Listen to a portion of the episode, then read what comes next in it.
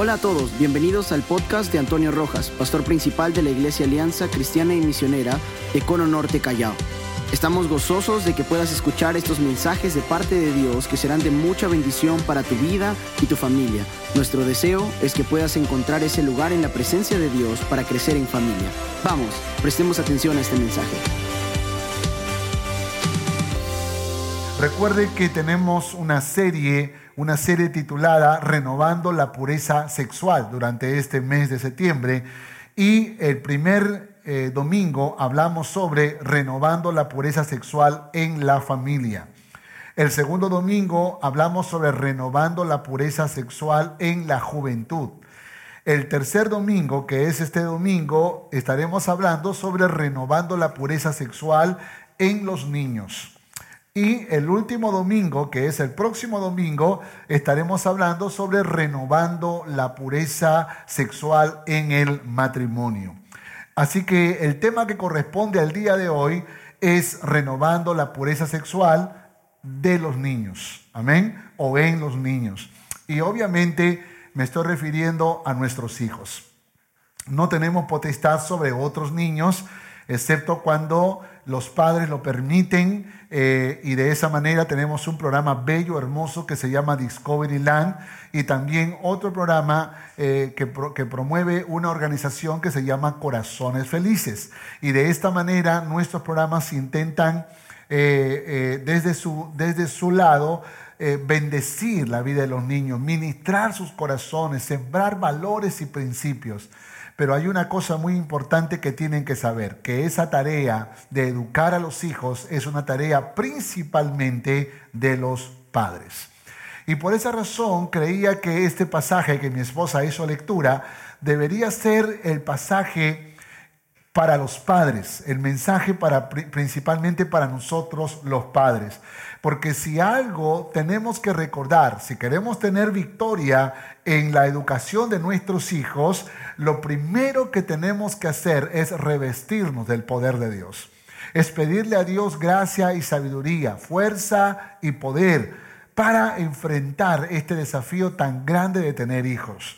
Yo sé que nosotros los padres siempre decimos, como mencionaron nuestros hermanos ministros de zona 3, que son hermosos, que son bellos, que son tesoros, que son premios del Señor. Sin embargo, son una gran responsabilidad, una gran tarea, un gran deber que nosotros como padres tenemos que asumir. Por esa razón, la palabra del Señor nos muestra en el libro de Efesios, la clave para poder vencer toda acechanza del diablo, toda influencia del mundo, todo deseo de la carne que va contrario a lo mejor, a lo bueno y a lo excelente que Dios tiene preparado para nuestros hijos. Y rápidamente en una introducción yo quiero resaltar esta armadura. Dice la palabra ceñidos con la verdad, ceñidos vuestros lomos con la verdad. En otras palabras, Pablo está diciendo afirmados, fortalecidos en el conocimiento de la verdad. ¿Se acuerdan cuando Pedro estaba hablando también en una de sus cartas y él dice, ceñidos los lomos de vuestro entendimiento? En otras palabras, decíamos que cuando la Biblia habla de ceñir, habla de un cinto que ajusta, que afirma la túnica suelta del soldado, ¿no? La ropa que usa. Entonces, ese, ese ceñir tiene que ver con afirmar, con fortalecer, con, con mantener sólido. Y habla de la mente, del corazón, la verdad de Dios. Otra parte de la armadura importante es la coraza, eso que protege el pecho la coraza de justicia. Y yo creo que la intención de la coraza es cuidar sobre todo el corazón, ¿verdad? Porque la lanza, la flecha podría atacar el corazón. En otras palabras, cuando dice la coraza de justicia, está hablando de un corazón justo, de un corazón fraternal, de un corazón misericordioso, de un corazón perdonador y compasivo. Y qué importante es que nos pongamos la coraza de justicia. Si tú tienes un corazón resentido, vengativo, que odia a todo el mundo, probablemente no tienes la coraza de justicia. Si tú quieres realmente ser un vencedor, una vencedora, necesitas ponerte la coraza de justicia. Calzado del Evangelio de la Paz. Me gusta cómo lo dice Pablo. El Evangelio de la Paz. Es decir, ser pacificadores a través del Evangelio. En una época donde se están levantando grupos de protestas, grupos que eh, pelean contra las autoridades, contra el gobierno, se requiere que también se levante un grupo de pacificadores que promuevan la paz, la armonía. Recuerda que la solución a las familias y a las sociedades no vienen de los líderes políticos. Es Dios quien finalmente gobierna por encima de los gobernantes y aunque nos corresponde, por supuesto, expresar nuestro sentimiento y nuestro pensamiento, nunca olvidemos que todavía nuestro Dios está en control de cada circunstancia. Él es Dios soberano. Y el mensaje el mensaje más importante que nuestros hijos deben escuchar no es un mensaje de revolución, sino un mensaje de transformación. Y ese mensaje de transformación lo produce el Evangelio de la paz. El Evangelio que trae paz al interior, pero también nos enseña a vivir en una paz, en una armonía con los que nos rodean, calzados con el Evangelio de la paz. Otra armadura, el escudo de la fe. El escudo de la fe, dice la palabra, para resistir las, los ataques de Satanás y sus diferentes dardos. Ayer estábamos hablando un poco con los jóvenes sobre las diferentes formas en que el diablo está atacando hoy en día a nuestra juventud. Pero recuerde que es la fe, no es tu fuerza, no es tu determinación, no es tu voluntad, sino es la fe que tú has depositado en Cristo Jesús. Esa fe que te da fortaleza, que te da esperanza, esa fe que llena tu corazón, esa fe que, que, te agiganta que te agiganta y que no te hace temer las adversidades de la vida. Estaba viendo una película muy antigua, mi esposa me estaba haciendo broma porque le, parecía raro que yo estuviera viendo una película súper antigua de David y Goliat. Y, era un poco graciosa porque se veía pues que había sido hecha con poco presupuesto. Pero entre todas las cosas eh, que, que estábamos viendo, hubo una parte que me impactó fuerte porque David eh, estaba en la película mostrándose como aquel que iba a pelear con Goliat. Sin embargo, uno de los soldados que estaba con mucho miedo le dijo, David, tú tienes mucha fe. Yo también quiero tener, yo también quiero tener una fe como la tuya. Y David le dice, entonces ven conmigo y vamos a pelear contra Goliat. Entonces el guerrero, el otro soldado le dijo, bueno, paso esta vez, paso esta vez.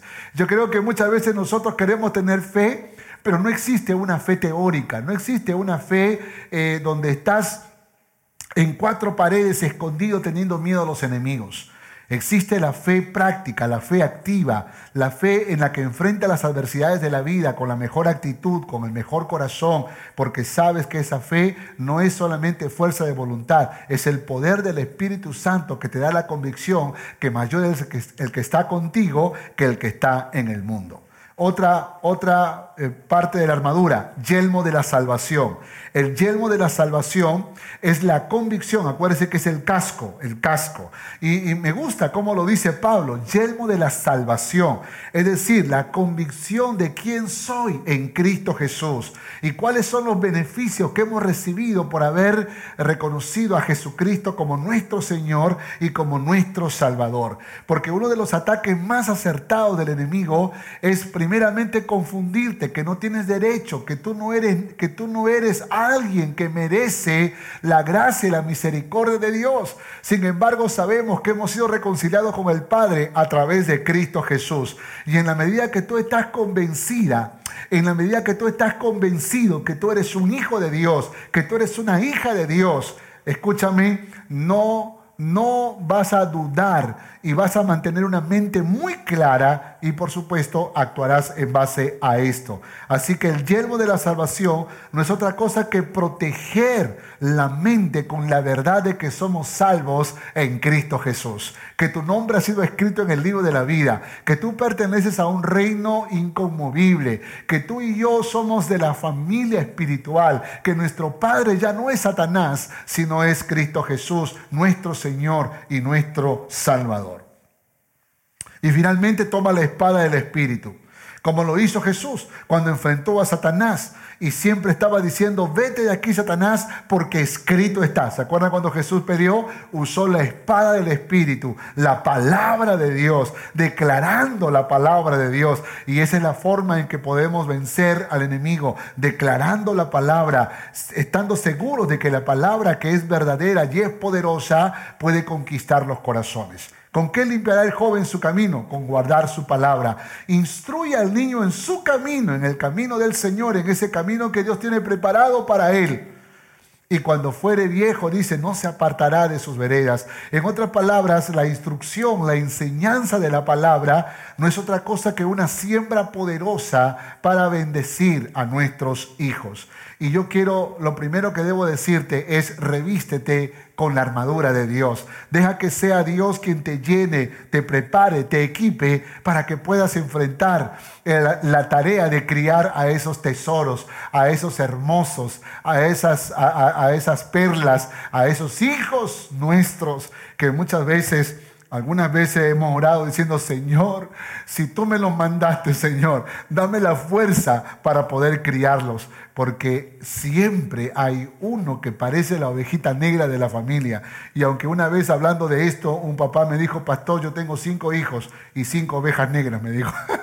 ¿Por qué? Porque a veces pasa que todos los hijos a veces se contagian el uno al otro y salen rebeldes, salen desobedientes desde muy pequeños, desde muy niños, desde muy niños.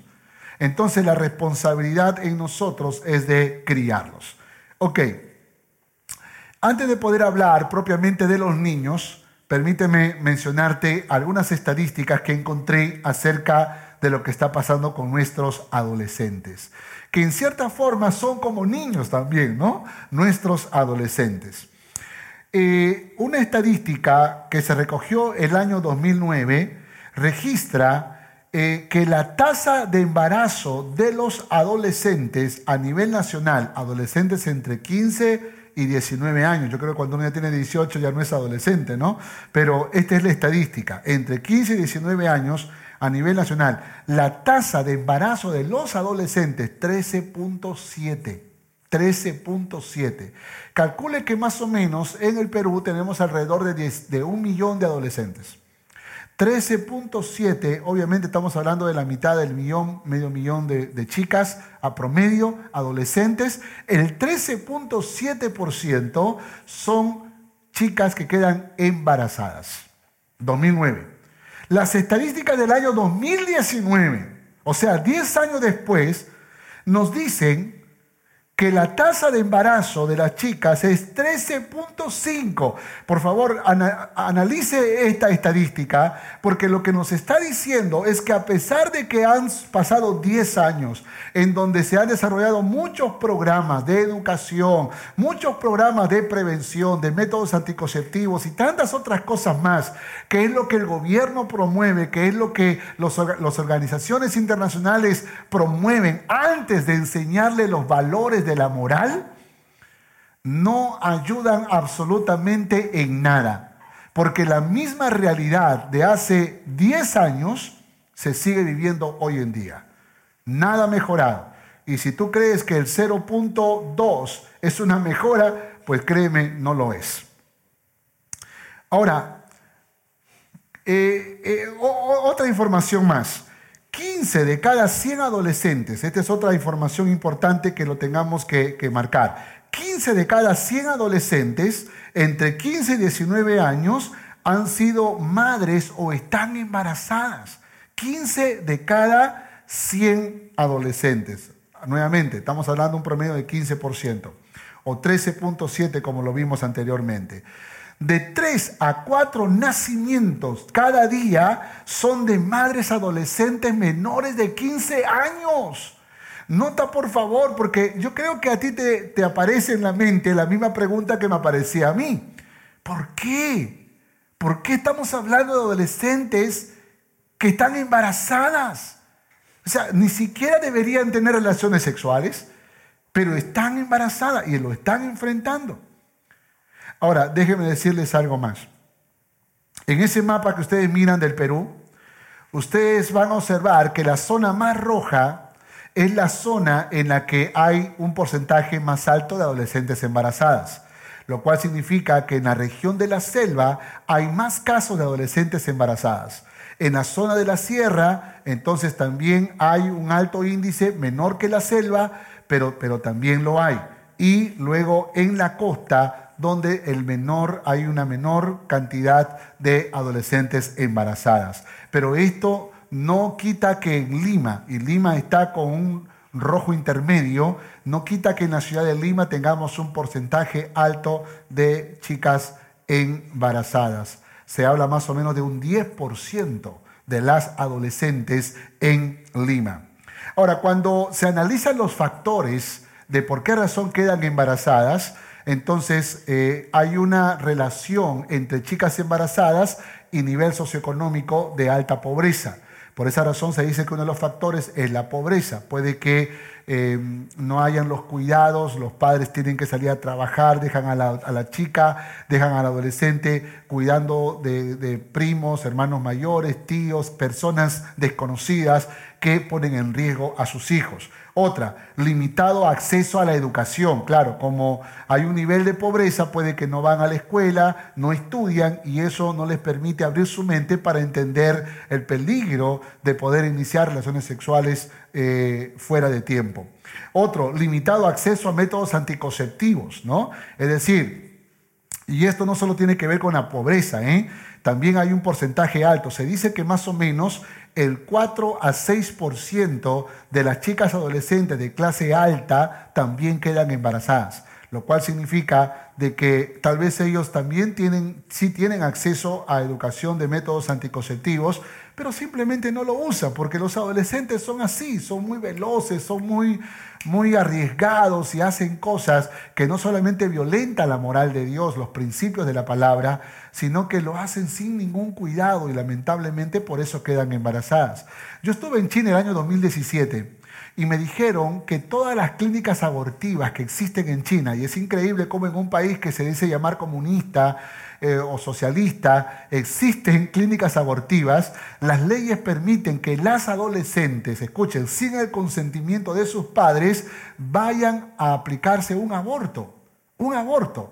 Y una información que recibí de, la gente con la que yo conversé era de que una gran cantidad, el mayor porcentaje de visitas que se hacen a las clínicas abortivas están hechas por adolescentes. Porque los adolescentes o las adolescentes viven una vida promiscua, muy liberal, contrariamente a la cultura eh, antigua china, una, un libertinaje sin límites que tanto así que van a, los, van a la clínica abortiva como quien va al hospital cuando le duele alguna parte de su cuerpo.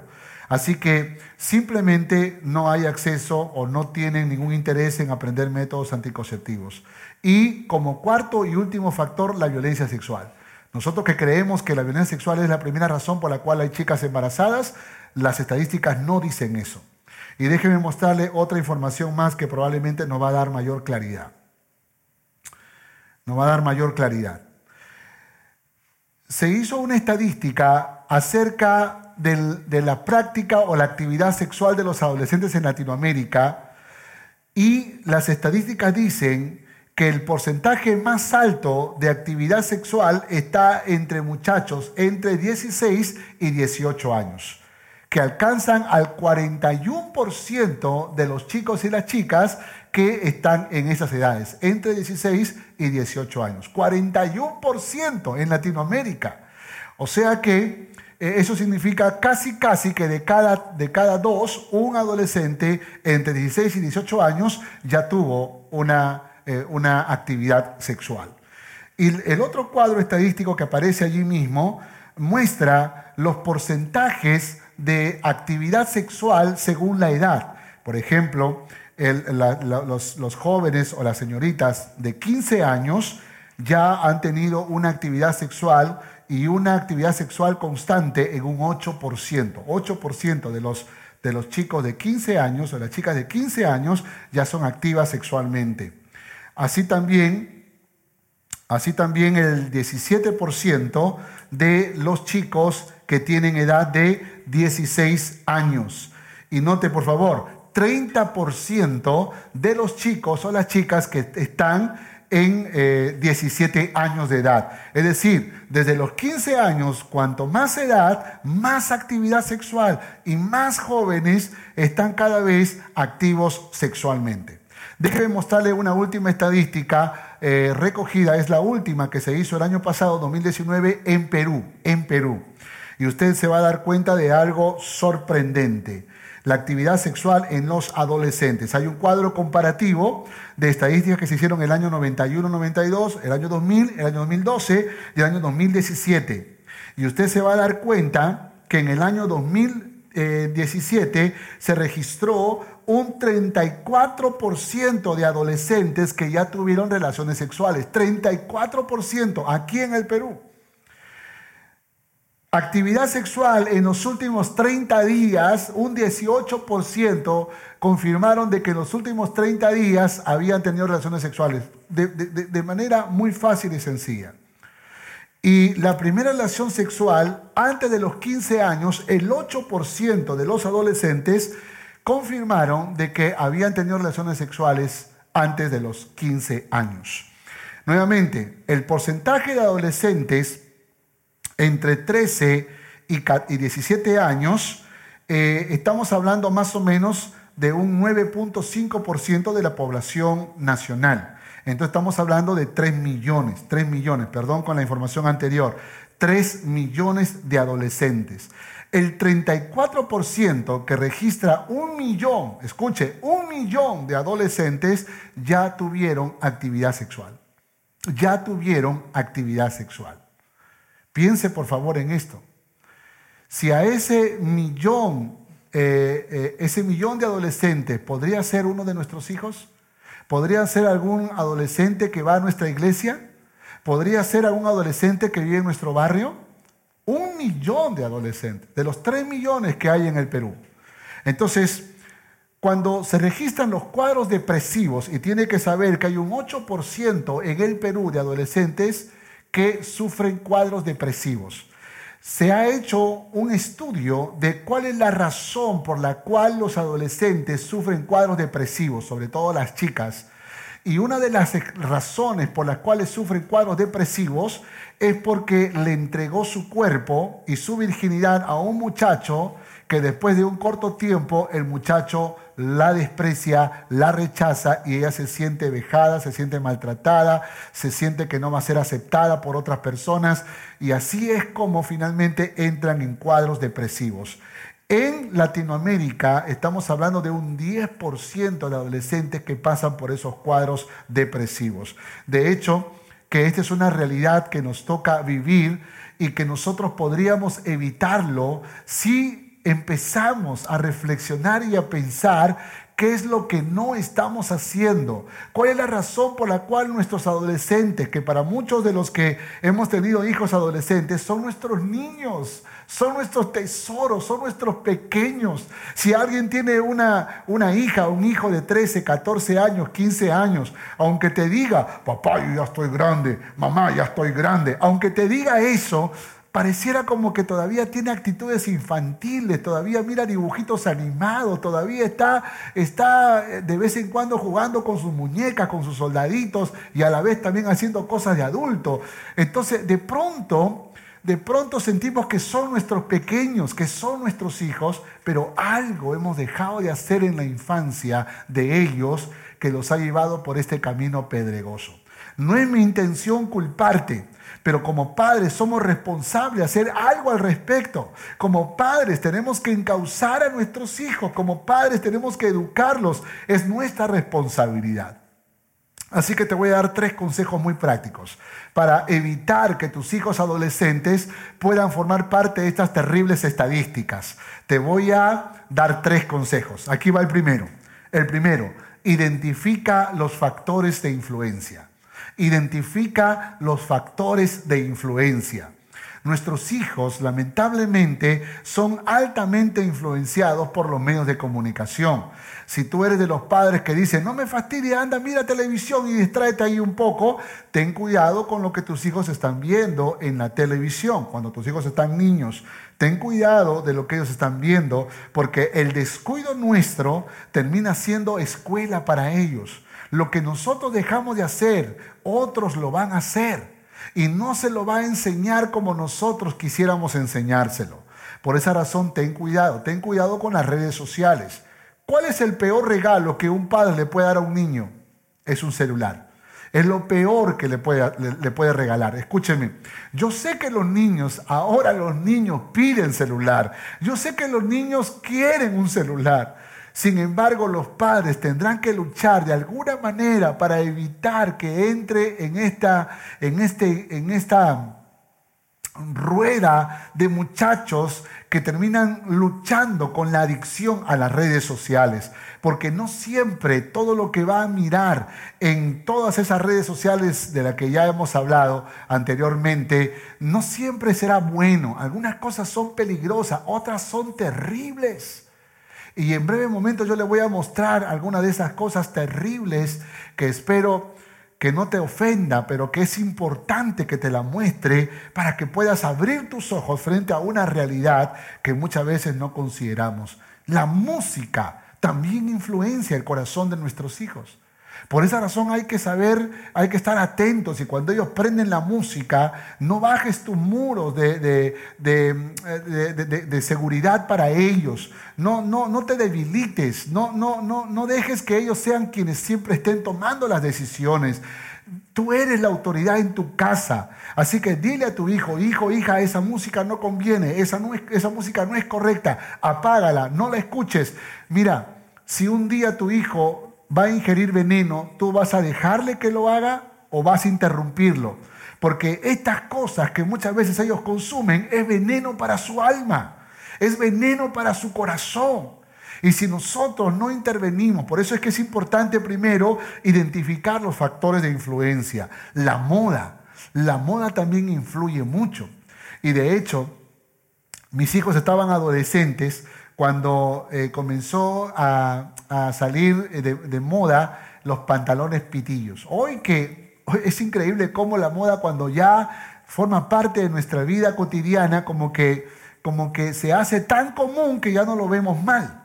Pero cuando salió eh, esa moda, yo me resistía, yo lo rechazaba, yo decía eso no está bien, pero nuestros hijos quieren vestir a la moda y sin saber que muchas veces esa moda ha sido creada por gente sin valores morales, sin valores espirituales.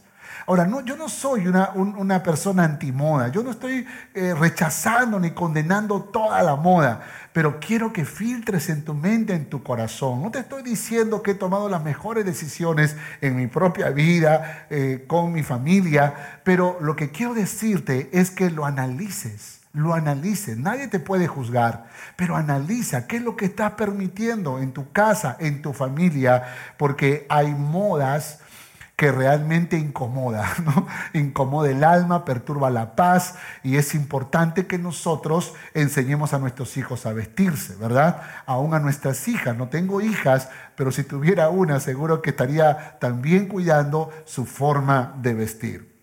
Ejemplos ejemplos que ellos pueden ver en sus hermanos, en sus amigos, en su grupo social, en jóvenes, eh, en, niños de la iglesia. Bueno, ahora por el tema de, de, la pandemia estamos en casa, pero muchas veces ellos miran ejemplos, ejemplos sus padres, cómo actuamos, cómo, qué hacemos en nuestra vida cotidiana, cómo nos relacionamos, porque si somos de la gente, de los padres, que nos gusta estar en el celular inteligente, nos olvidamos de nuestros hijos, es muy probable que ese ejemplo ellos lo van a imitar cuando ellos sean mayores. Por esa razón es importante que nosotros como padres recordemos que el ejemplo también influye.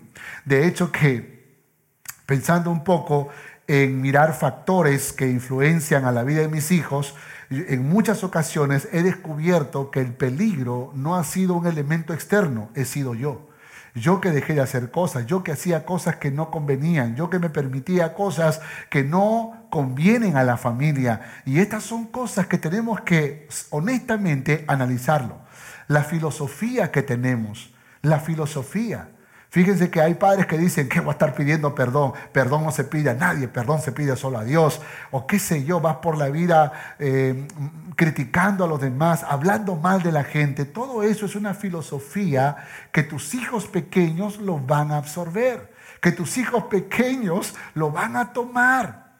Por esa razón es muy importante que cuidemos lo que pensamos. Tu filosofía es una filosofía cristiana, es una filosofía de amor, de trabajo en equipo, de armonía, de buenas relaciones, de misericordia, de compasión.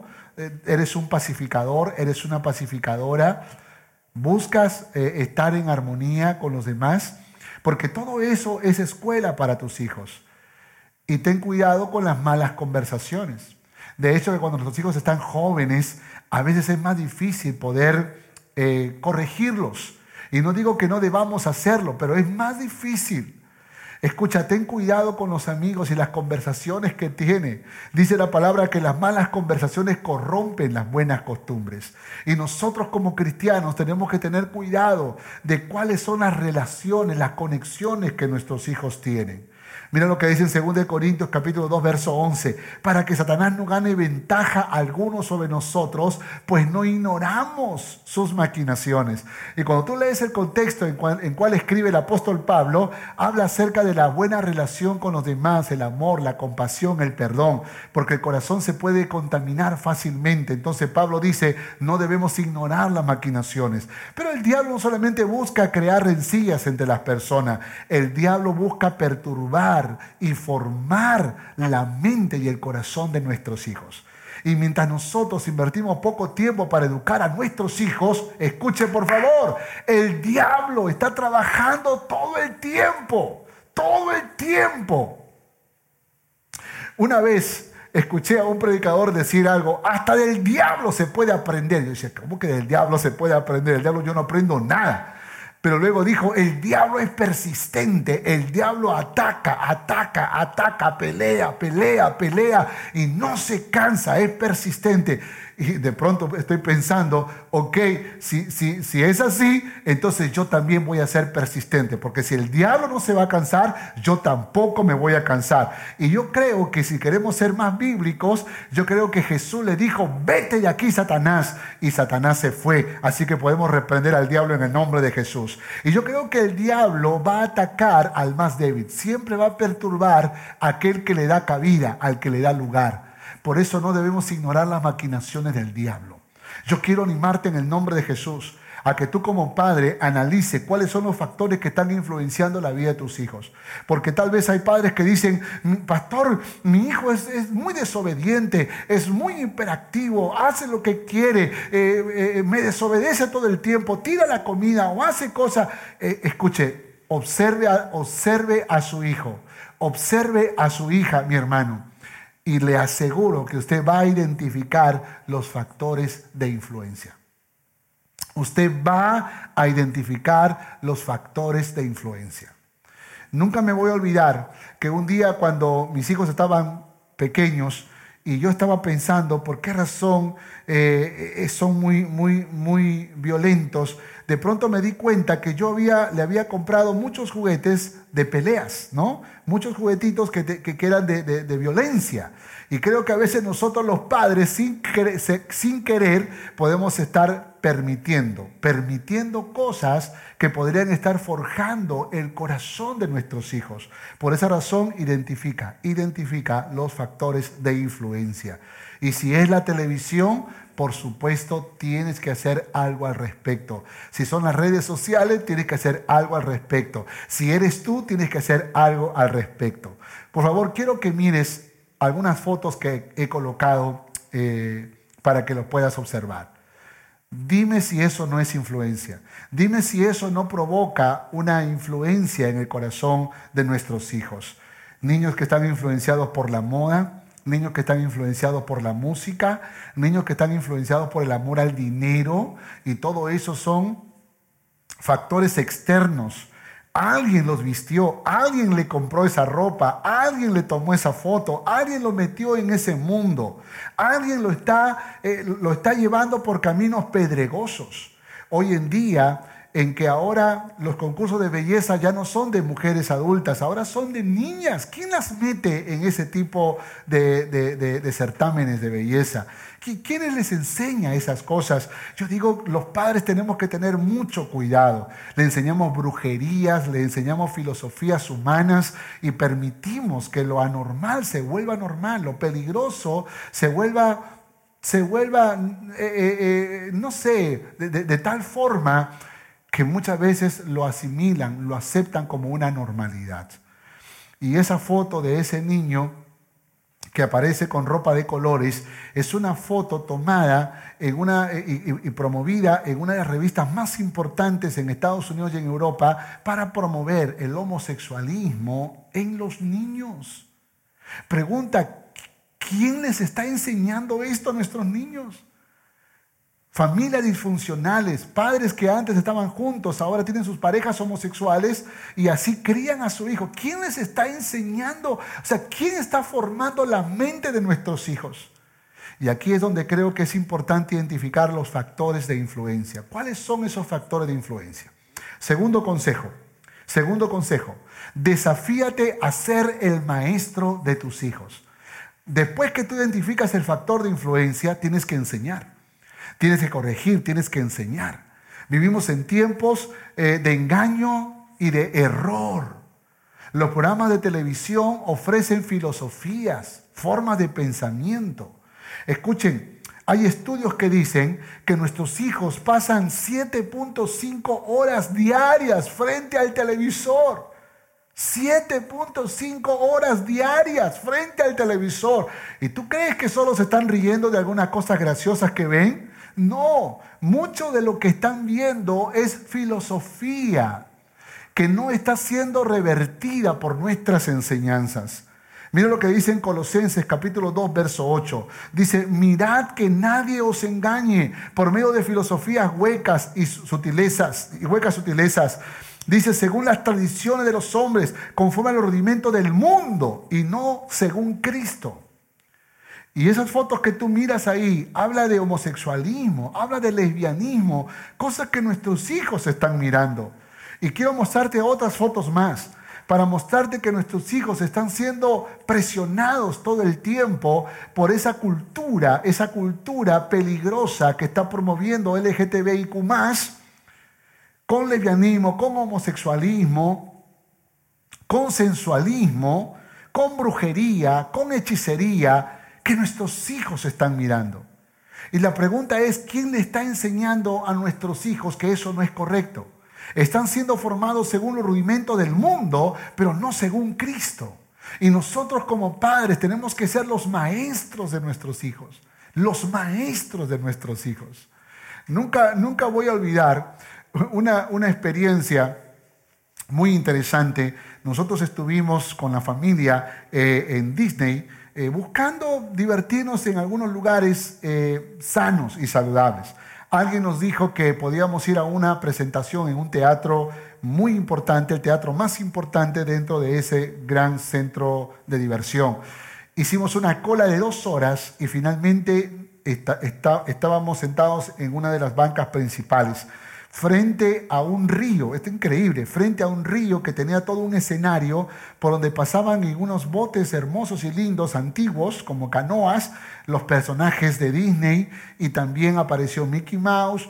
Y de pronto, de pronto las luces comenzaron, era de noche, las luces, impresionante, se levantó una cortina de agua y de pronto en esas cortinas de agua aparecieron dos demonios que luchaban contra el pequeño Mickey y de pronto sale de su mano una espada muy... Eh, eh, fue impresionante, tecnológicamente a mí me impresionó. Pero en el momento en que esa escena apareció, mi hijo, uno de mis hijos me dijo, papá, salgamos de este lugar porque esto no es correcto, esto no está bien. Ahora, quiero confesarles que ese fue tal vez el único momento en el que yo quería quedarme. Y quería quedarme no porque aprobaba la brujería, estaba impresionado con toda la tecnología que estaban usando en ese lugar, pero él insistía. Y, dijo, papá, salgamos de este lugar. Esto no es bueno, esto no agrada a Dios. Y, de pronto, dos horas de cola, ya teníamos casi media hora sentados en el mejor lugar de, ese, de ese auditorio. Estaba viendo algo tan impresionante que tal vez nunca más lo podría, tal vez lo volvería a ver. Pero tengo la voz de un niño que me está diciendo, papá, salgamos de este lugar, esto es diabólico, esto no es correcto. Y yo creo que a veces nosotros los padres somos los que tenemos más problemas para poder mantenernos firmes en los principios que estamos enseñando. Y este es mi consejo. Manténgase firme, manténgase sólido. Enseñe, enseñe lo que tiene que enseñar, no según los rudimentos del mundo, según la palabra de Dios y manténgase firme, aunque tal vez venga el vecino, el compadre, el amigo, la, hermana de sangre y trate de, trate de decirte, oye, ¿qué estás haciendo con tu hijo, con tu hija? ¿Cómo es que tú lo esclavices de esa manera? ¿Por qué lo metes en una burbuja? Déjalo probar el mundo. Olvídate, no camines según los rudimentos de este mundo, sino según los rudimentos del Señor, según Cristo. Enséñale la palabra de verdad a tus hijos. Comunícale a tus hijos lo que la Biblia enseña y te puedo asegurar que eso va a traer mucha bendición. Y si algún día le vas a permitir ver un dibujo animado, una película, un programa, lo que sea, si tú sabes que ese programa va a enseñar algo inmoral, algo incorrecto, enséñale a la luz de la Biblia por qué razón no es correcto.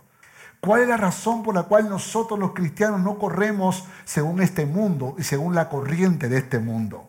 Nosotros como padres podemos forjar el corazón de nuestros hijos para que no caigan en la inmoralidad de la estadística que hoy vemos en los adolescentes en el Perú, en Latinoamérica y en el mundo entero. Podemos evitar que eso pase.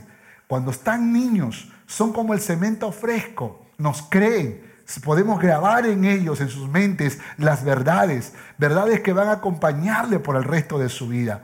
Por esa razón, invierte tiempo con tus hijos. Y este es mi tercer consejo.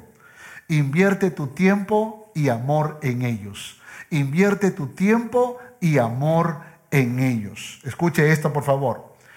En promedio, en promedio, 46 minutos semanales es el tiempo que invierten los padres de familia en advertir de los riesgos en línea, los riesgos en línea, a sus hijos menores de edad entre 7 y 12 años. Puedes imaginar, esto es una estadística real. 46 minutos semanales invierten los padres en prevenir a sus hijos, en tratar de instruirles o en enseñarles algo. A 7.5 horas diarias que utiliza la televisión y las redes sociales para instruir a nuestros hijos. En España, los niños solo pasan un 10% de su tiempo diario en compañía de sus padres. ¡10%! ¿Y qué pasa con el 90% de sus horas que está despierto? Lo pasa frente a la computadora, a la televisión, a las redes sociales o siendo instruidos por otras personas que no son sus padres. En Estados Unidos, un padre promedio invierte, promedio, promediamente, 15 segundos cada día con sus hijos. El tiempo promedio que invierte un padre con sus hijos es 15 segundos, porque tiene mucho trabajo, tiene muchas actividades que hacer, está distraído también con otras cosas que solo invierte 15 segundos cada día. Entonces mi pregunta es, si nosotros los padres no estamos invirtiendo nuestro tiempo y nuestro amor con ellos, pregunta, ¿quién lo está haciendo? ¿Quién lo está haciendo? ¿Cómo es que nosotros queremos tener adolescentes saludables? ¿Cómo es que nosotros queremos tener hijos fuertes, moralmente hablando, si en la etapa más importante de nuestra vida, de, la vida de nuestros hijos, no estamos sembrando en ellos? Conversaba con un doctor en teología en Nueva York hace muchos años y estaba estudiando un segundo doctorado que tenía que ver con la crianza de los hijos. Y estábamos conversando en un café muy amenamente, él me iba a entrevistar en una radio eh, allá en Nueva York. Y él me dijo algo que no se me olvidó, que, yo también lo he corroborado por estudios que, que he conseguido. Me dijo, Pastor Tony me dijo, recuérdele a su iglesia que la etapa que va a marcar por el resto de su vida a nuestros hijos será entre 0 y 7 años. Entre 0 y 7 años. Es tan importante, es tan relevante que lo que después podríamos hacer con nuestros hijos no es otra cosa que simplemente el resultado de lo que hemos sembrado en esos años. Me dijo, por favor, Anima a tu iglesia a poder sembrar lo mejor de lo mejor si están entre 0 y 7 años. Ahora, yo no quiero desanimar a los padres, porque cuando me llegó esa noticia, mis hijos ya tenían 8, 9, 10 años y tal vez alguno se puede sentir como desanimado por lo que estoy diciendo. Déjame decirte algo. En términos generales, es verdad que es así.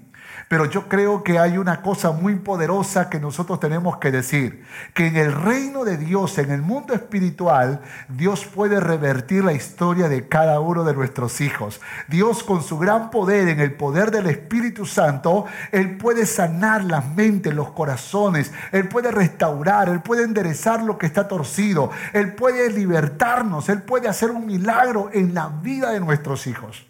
De hecho, que muchos de nosotros ni siquiera consideraron en nuestra adolescencia ni en nuestra juventud un cuidado sobre nuestras vidas. Y hemos crecido, como alguna vez lo he dicho, al guerrazo, como, como se pudo hemos crecido. Pero aún con todo, la misericordia y la gracia de Dios estuvo con nosotros. Y aunque alguien dice árbol torcido, nadie lo endereza, pues yo creo que con el poder del Espíritu Santo, aún el árbol más torcido puede ser enderezado, porque lo que es imposible para el hombre, para Dios es posible. ¿Cuántos dicen amén a esto? Para Dios es posible. Así que si tú me preguntas, pastor, ¿y Dios puede con mis hijos? Dios puede con tus hijos. No importa si están niños, adolescentes, jóvenes, si ya están adultos, Dios tiene el poder para revertir la historia de nuestros hijos, de la vida de nuestros hijos y convertirla en una historia de bendición de amor y de poder. ¿Cuántos dicen amén? ¿Cuántos dicen amén a esto? Y aplauden a aquel que tiene el poder para hacer grandes maravillas, porque aquel que ha declarado que todo lo puede, que es omnipotente, que es el Shaddai, el todo suficiente, puede operar milagrosamente en la vida de tus hijos. En Perú es nuestro desafío escribir una historia diferente y podemos nosotros como iglesia empezar un nuevo tiempo. Deuteronomio capítulo 6, versos 5 al 7 dice, llamarás a Jehová tu Dios de todo tu corazón, de toda tu alma, de toda, con todas tus fuerzas. Escuche, el primer mensaje no es para tus hijos, el primer mensaje es para ti como papá, como, como mamá. Tienes que amar a Dios, tienes que humillar tu corazón delante de Dios. Tienes que morir a tu carne, tienes que morir a tu filosofía humana, tienes que morir a tus rudimentos del mundo y, someterte a la sabiduría de Dios. Tienes que amar a Dios con todo tu corazón.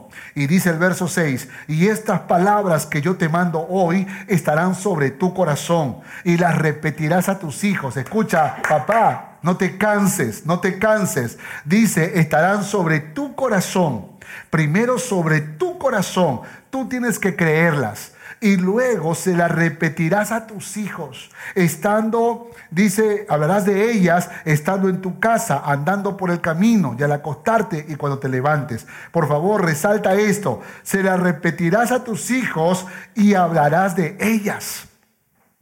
¿De qué hablas con tus hijos? ¿De qué hablas?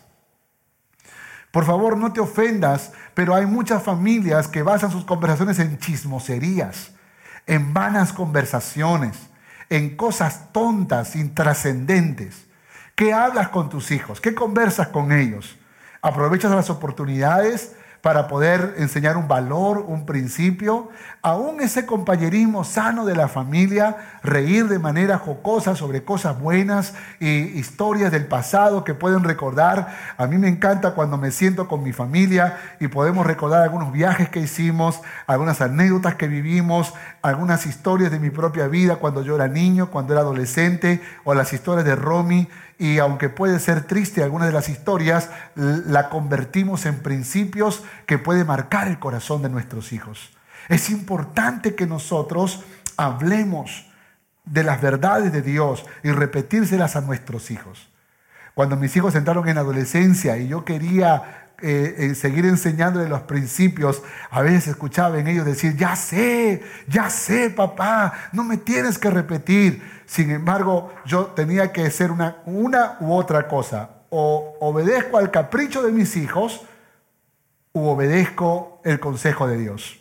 Y el consejo de Dios es, se la repetirás a tus hijos y hablarás de ellas. Y hasta el día de hoy, créame, a pesar de que algunas veces se hace difícil, pero créeme cuando te digo que no intento ser perturbador, no intento caerles mal a mis hijos, pero siempre voy a buscar y no me voy a cansar, voy a persistir hasta el día que ellos formen sus familias y, tengan esa independencia que también seguro será una dependencia con su esposa. Pero créame, voy a seguir insistiendo porque ese es mi deber. Invierte tu tiempo y tu amor en ellos. Y ese amor que no consista solo en comprar la comida que quiere, comprarle el, artefacto que quiere, el equipo inteligente que quiere, en, sacar la billetera y comprar lo que ellos te piden, sino que también sepan valorar los tiempos que invertimos con ellos. Una cosa muy linda que pasa con los niños, hablando de los niños, es que los niños quieren, mis hermanos, los niños quieren quieren pasar tiempo con nosotros. No tenemos que rogarles, ellos desean pasar tiempo. En muchos momentos, eh, en diferentes momentos, cuando he tenido que hacer alguna gestión laboral, y recuerdo que mi segundo hijo era siempre el más emocionado para juntarnos a ver una película, una película sana de niños o, de esas que veíamos en el pasado. De hecho, que cuando yo viajaba, eh, compraba eh, algunas películas o dibujos que podíamos ver juntos en familia, todo de familia, historias de perros, de animales, de esas cositas que, que, creaban un ambiente muy bonito. Y recuerdo que había una película muy antigua, que ojalá que la puedas ver, se llama Regalo Prometido. Regalo Prometido, yo no sé, yo la vi 100 veces esa película, porque era una de las películas que le gustaba a mi pequeño hijo Asaf. Y recuerdo que cuando eh, él decía, vamos a ver una película, y, yo decía, ok, ya, vamos a ver. ¿Y, cuál? Regalo prometido. Oh, otra vuelta, regalo prometido. Entonces todos teníamos gestos como que no queríamos ver la película, ¿no? Porque la habíamos visto decenas de veces. Pero él disfrutaba de ver esa película. Y recuerdo con una cara muy triste mirarme y me decía, papi, me decía, es tiempo en familia, papi. Tú la habrás visto, pero es tiempo en familia, papi. y su rostro, sus palabras eh, estaban cargadas de una verdad. O sea, no importa la película. Era el tiempo que reíamos juntos. Era el tiempo en que hablábamos de la película. Era el tiempo en que nos abrazábamos. Era el tiempo en que nos mirábamos. Y yo digo, si sabemos aprovechar, sabemos aprovechar cada momento, cada tiempo créame, vamos a enriquecer el corazón de nuestros hijos. Así cuando son niños todo es más fácil, ¿no? Cuando entran a la adolescencia, cuando entran a la juventud. De hecho que algunas veces yo tengo que mirar a mi hijo como él me miraba antes y decirle, Asaf, tiempo de familia, también le digo yo ahora, porque lo que quiero es que pasemos tiempo juntos. Josías, tiempo de familia, porque quiero que pasemos tiempo juntos. Escúchame, si tienes hijos niños, invierte tu tiempo y amor en ellos. Inviértelo. Aprovecha. Abrázalos, bésalos, dile que los amas. Refuerza verdades, principios de la palabra. Es su oportunidad para poder bendecir te voy a dar consejos muy prácticos, consejos muy prácticos para cerrar este tiempo, ¿ok? Consejos muy prácticos. Primero, limpia tu casa. limpia tu casa. Este término, esta frase, eh, los hombres de vencedores lo entienden perfectamente. Limpia tu casa no significa barre la basurita, no, sino quita todo aquello que no conviene, todo aquello que ha perturbado la moral de tus hijos pequeños. No sé, cuadros, fotografías, revistas, libros, música, juguetes, todo aquello que no conviene, mételos en una bolsa, bótalo, quémalo si es posible, porque no se lo regales a alguien porque no le sirve a nadie. Entonces quema, destruye, bota todo, limpia tu casa para que no haya nada o no haya algo, perdón, que pueda provocar o impulsar inmoralidad en el corazón de tus hijos. Segundo, ten cuidado con el Internet. Ten cuidado con el Internet. Hoy hay formas de poder eliminar páginas eh, a través de códigos especiales. Inclusive se le puede dar, eh, eh, puedes temporizar el tiempo de las computadoras. Eh, coloca la computadora en un lugar visible. No cometas el error, escúchame por favor, no cometas el error de dejar de meter una computadora en el cuarto de tu pequeño hijo, un televisor. No, no cometas ese error. Por favor, no lo hagas. Así que ten cuidado con el Internet. Tercero, brinda una correcta educación sexual. Habla sobre este tema. Si la televisión, los programas, los amigos lo hablan con libertad, ¿por qué nosotros no podríamos hacerlo? Así que habla, brinda una correcta educación sexual y si no la tienes, instruyete. Hay buenos libros que las venden en la librería de nuestra iglesia y en internet también puedes encontrar buena información de autores cristianos que pueden enseñarte cómo educar sexualmente a tus hijos. Cuarto, fomenta la espiritualidad y los valores en tu hogar. Aprovecha oportunidades para orar por tus hijos, para leerles la palabra, para crear un ambiente espiritual. Pon música cristiana, crea un ambiente espiritual, enseña valores, enseña principios a tus hijos. No te canses. Otro más, establece límites claramente. Si tus hijos están entrando a la adolescencia, tienes que establecer límites. No dejes que ellos vengan a la hora que quieran a tu casa, que tu, que tu casa se convierte en una especie de hotel donde solamente llegan para comer, para dormir y nada más y pierden relación con, con ustedes como padres. No permitas eso, establece límites claramente. Fomenta una comunicación abierta y saludable. Si tú eres de los papás que le gusta comer viendo televisión, apaga ese televisor. Si tú eres de los papás que le gusta conversar mirando el celular, quita ese celular de tu, de tu vida, por lo menos en el tiempo en que puedes estar compartiendo con tus hijos. Otro consejo, promueve la rendición de cuentas. Habla con ellos, diles que te reporten lo que hicieron, dónde estuvieron. En, la familia no hay secretos y tenemos que ser honestos y sinceros para decir dónde estamos. Y yo sé cuando los hijos crecen esto se hace más difícil, pero en la medida que los enseñamos desde muy jovencitos, desde muy niños, va a ser menos complicado que ellos puedan rendir cuentas de lo que hicieron, de dónde estuvieron y, todo, todo lo que puede implicar esa información que tú necesitas. Otra más, analiza la raíz de sus problemas y entrégaselos a Dios. No dejes de orar por ellos. La Biblia dice que Job levantaba un altar por cada uno de sus hijos por si estos hubiesen cometido pecado. Y creo que es importante como padre levantemos oración por nuestros hijos, que el amor por ellos, analizando cuál es la raíz de los problemas.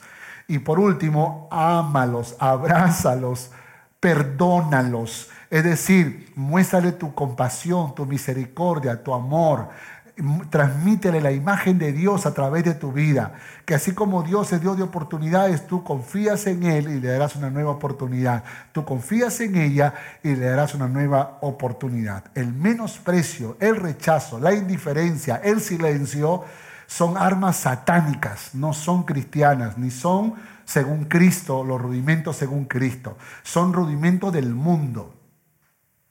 Cuando una mamá o un papá dice, no te quiero hablar, no te quiero ver, lárgate de acá, no te quiero ver, vete a tu habitación, quédate ahí, no vas a comer. Entonces, esa estrategia no es una estrategia según Cristo, son rudimentos del mundo. Y lamentablemente por la formación que hemos recibido, nosotros muchas veces le entregamos a nuestros hijos el dolor que hemos recibido. Por esa razón es importante que seas tú el primero que se presente ante Dios y le diga, Dios, toma mi vida, toma mi corazón, ayúdame Señor. Aquí estoy delante de ti para que me transforme, me cambies, me levantes y hagas de mí un hombre, una mujer conforme a tu corazón. Y es importante que lo hagas. Por favor, recuerda estos consejos. Conclusión, conclusión. Presenta tu corazón delante de Dios para que puedas criar a tus hijos en sabiduría. Presenta a tus hijos delante de Dios cada día sabiendo que solo Dios puede librarlos del mal. Toma la armadura de Dios en tu vida para que puedas vencer toda obra del maligno. Porque si tienes hijos niños, tienes una gran tarea de muchos años por delante.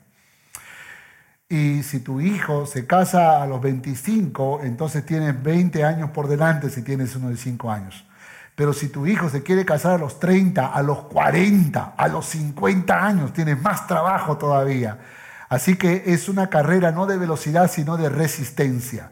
Pídele a Dios fuerza y sabiduría para poder resistir. No importa la edad que tenga tu hijo o tu hija, pero tú y yo somos responsables de forjarlos desde la infancia. Deja que Jesucristo sea el Señor de tu vida, pero también el Señor de tus hijos. Y quiero terminar leyendo dos versículos anteriores de la porción que mi esposa hizo lectura. Efesios capítulo 6, versos 10 y 11. Mira lo que dice la palabra. Por lo demás, hermanos míos, fortaleceos en el Señor. ¿Cómo te tienes que fortalecer? En el Señor. Muy bien.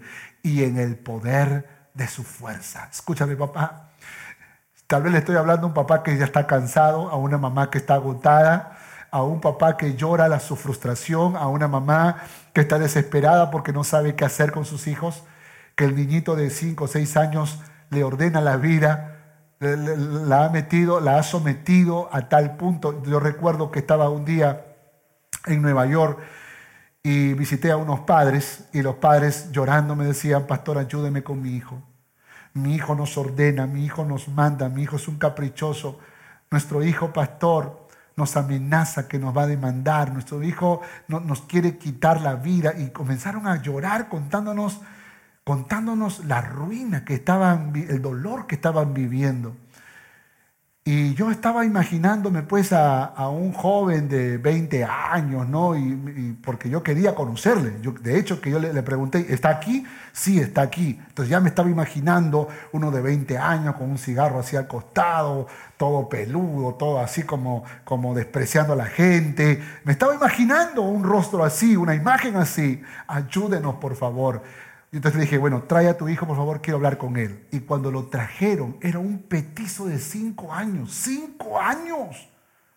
No estoy exagerando, cinco años. Y le digo, Él es el que nos amenaza, Él nos amenaza. 9-11 dice, 9-11 le enseñaron, pastor, y ahora 9, con 9-11 nos amenaza todo el tiempo. Y yo digo, puede que le esté hablando a un papá desesperado, a un papá en angustia, a una mamá desesperada? Escúcheme. Dice la palabra, fortaleceos en el Señor y en el poder de su fuerza. Fortaleceos en el Señor y en el poder de su fuerza. Sumérgete en la presencia de Dios. Humilla tu corazón delante de Dios. Renueva tu alma delante del Señor. Es el lugar donde puedes ser fortalecido, donde puedes ser afirmada. No hay mejor refugio que los brazos del Señor. Venid a mí los que están trabajados y cargados, que yo le daré descanso. El Señor es tu fortaleza. Él es tu pronto auxilio en la tribulación. Humilla tu corazón delante de Dios. Clama al Padre perfecto que está en los cielos. El mismo Señor dijo, si vosotros que sois malos saben dar buenas dádivas a vuestros hijos, cuanto más vuestro Padre que está en los cielos no le dará su Espíritu Santo y su fortaleza a los que se lo pidan. Por esa razón es necesario que nosotros clamemos a Papá Dios. Y verso 11, vestidos de toda la armadura de Dios para que podáis estar firmes contra las rechanzas del diablo. Escúchame papá, tú no peleas con tu pequeño hijo, tú no peleas con tu pequeña hija. Tu guerra, tu batalla es contra Satanás. Pero recuerda que Satanás es un guerrero vencido. Él ha sido derrotado por Jesucristo en la cruz de Calvario.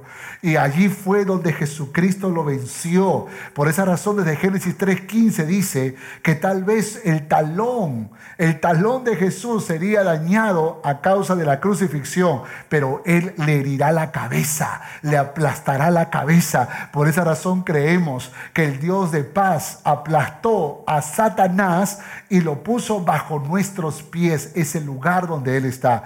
Y Y un derrotado, un fracasado, un vencido como Satanás no te puede ganar la batalla.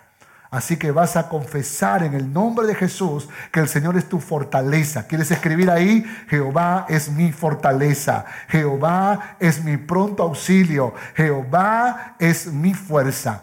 El Señor es mi fortaleza. Y declara derrotado y vencido al enemigo que va a tratar de acecharte pero recuerda que mayor es el que está con nosotros que el que está en el mundo. ¿Cuántos dicen amén? Si Dios es con nosotros, ¿quién contra nosotros? Aleluya. Mayor es nuestro maravilloso Dios. Y yo quiero orar en esta mañana pidiendo que el Señor te ayude a abrir los ojos. Se cuenta la historia que un día el, el profeta Eliseo había sido rodeado por un ejército enemigo. Y el siervo, el siervo de Eliseo, está asustado, está perturbado, está angustiado, está desesperado. Y de pronto le dice, le dice, eh, Señor, el ejército enemigo nos ha rodeado y nos quieren matar. ¿Qué vamos a hacer? Nuestra casa ha sido rodeada, estamos en peligro.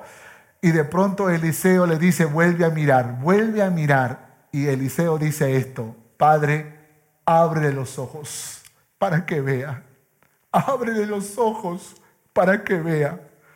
Y la Biblia dice que cuando el siervo comenzó a mirar, de pronto ya no miró al ejército enemigo que estaba más lejos. Alrededor de la casa habían ángeles del Señor, ángeles rodeando la casa. Y el siervo dijo, profeta Eliseo, mayores son los que están con nosotros, mayores son los que están con nosotros. Y yo creo que lo que nos falta es abrir los ojos para darnos cuenta que el poderoso gigante está de tu lado. Aquel que es vencedor, aquel que venció la muerte, venció el pecado, venció a Satanás en la cruz de Calvario, está de nuestro lado. Aquel en quien nos declaramos más que vencedores en Cristo Jesús, está de nuestro lado. Pero es tan necesario que abramos nuestros ojos para darnos cuenta que Dios quiere hacer algo grandioso en esta mañana. Y yo quiero orar y quiero pedirle a Papá Dios que Dios bendiga tu vida. Si tú eres de las personas que todavía no ha conocido a Jesucristo, déjame decirte una cosa, Él murió por ti en la cruz de Calvario y derramó hasta la última gota de su sangre para que tú tengas vida y vida en abundancia. Así que yo quiero orar por ti. Y créeme que si tú le rindes tu corazón a Jesús en esta mañana, si tú te humillas ante Dios, el Señor no solo te perdonará, escribirá tu nombre en el libro de la vida y pasarás a formar parte de la familia del Señor. Si tú quieres en esta mañana entregarle tu corazón al Señor, repite esta oración, repite esta oración. Señor Jesús, Señor Jesús, reconozco que soy pecador. Por favor, perdóname, santifícame y ayúdame. Quiero empezar un nuevo tiempo en mi vida. Quiero nacer de nuevo, Señor, del agua y del Espíritu. Sobre todo el Espíritu, Señor, que es mi segundo nacimiento. Quiero nacer de nuevo y permíteme, Señor, empezar un nuevo tiempo a tu lado. Quiero obedecerte, quiero amarte, te rindo mi corazón. Por favor, escribe mi nombre en tu libro de la vida. Amén. Si tú hiciste esta oración, déjame decirte que el Señor, si tu oración ha sido honesta y sincera, el Señor está contigo y escribió tu nombre en el libro de la vida.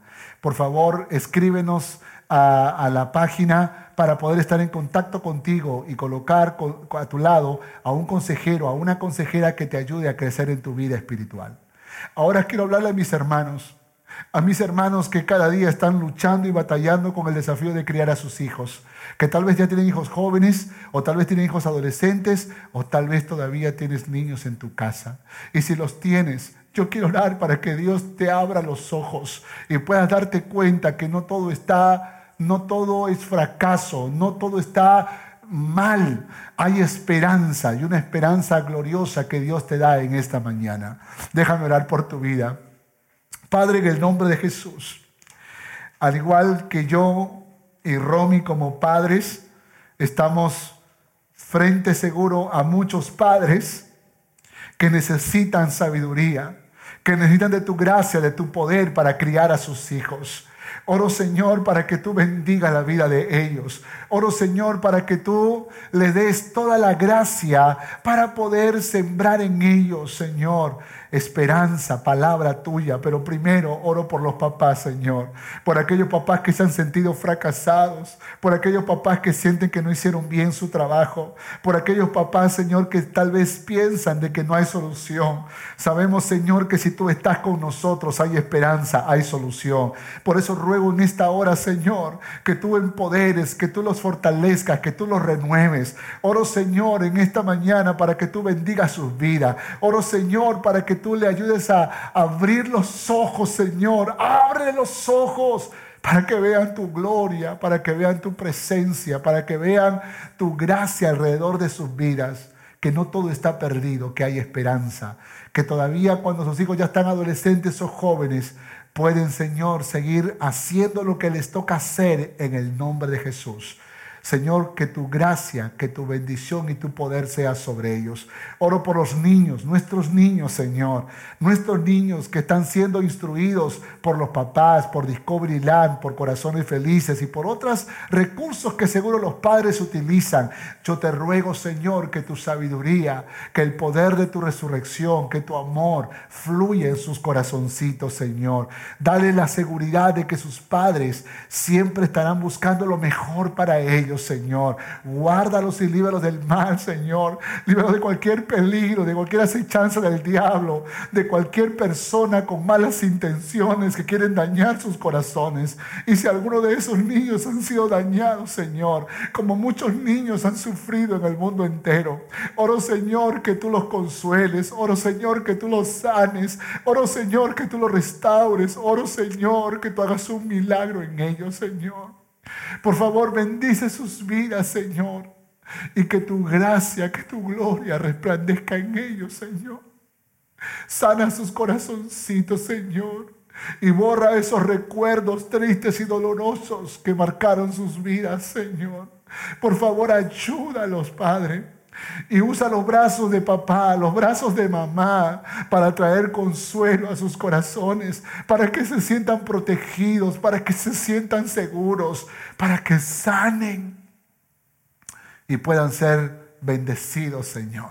Gracias te damos por este hermoso tiempo que juntos podemos compartir. Bendecimos, Señor, tu nombre en Cristo Jesús. Amén y amén. Esperamos que este mensaje haya sido de bendición para tu vida. Gracias por escuchar este podcast. Si deseas más información, visítanos en www.familiasrestauradas.org. Que Dios te bendiga.